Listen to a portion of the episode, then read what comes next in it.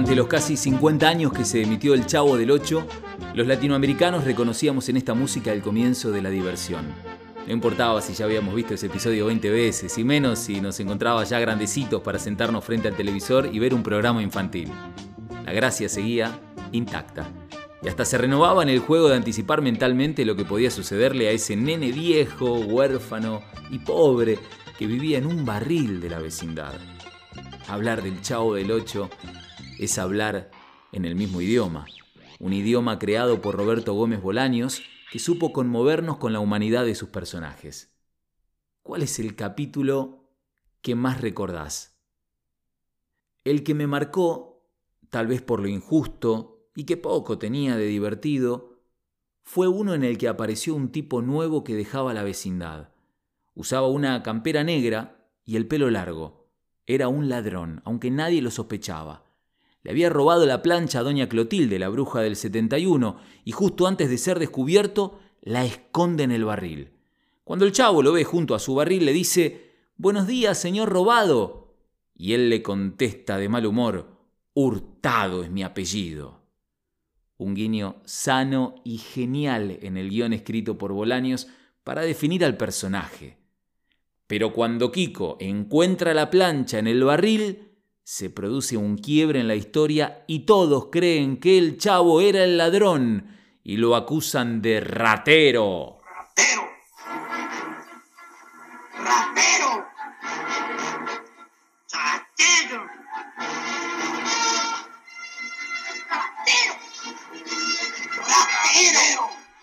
Terrible. Triste. ¿Cómo le van a decir ratero si es más bueno? Destrozado, el chavo se va de la vecindad. ¿Se acuerdan de la escena? Empecé hablándoles de la música de apertura del Chavo del Ocho. El tema se llama The Elephant Never Forgets, del productor y compositor francés Jean-Jacques Perret, considerado el padre de la música electrónica.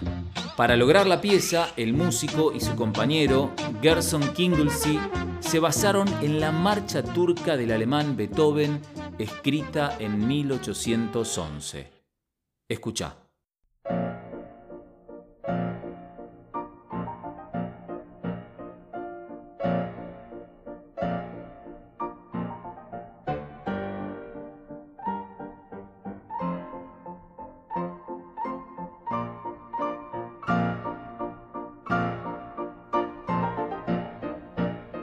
Loco, ¿no?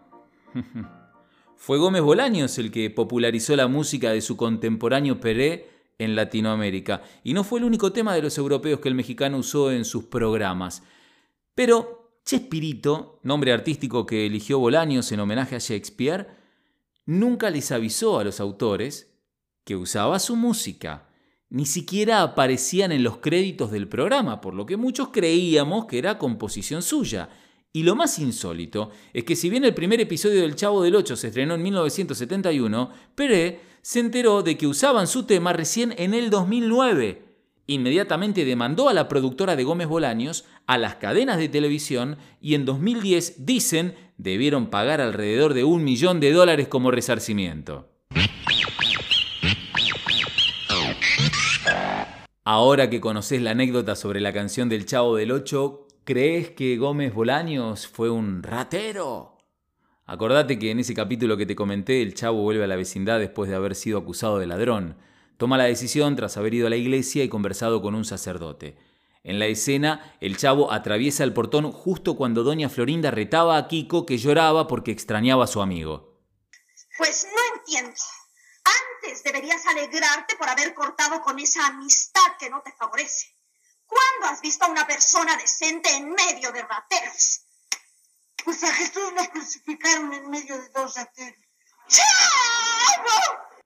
Pues a Jesús lo crucificaron en medio de dos rateros. Siguiendo la metáfora bíblica de Chespirito, podría considerarse a los dos músicos europeos como Dimas y Gestas, los ladrones crucificados a cada lado de Jesús, porque Gómez Bolaños no compuso ningún tema, solo se olvidó de avisar. En definitiva, ellos dos también usaron como base la música de Beethoven para componer. Claro, cuando la publicaron ya no existían derechos sobre la marcha turca, que curiosamente fue adaptada, convirtiéndose en una composición que hace referencia a la memoria. The Elephant Never Forgets.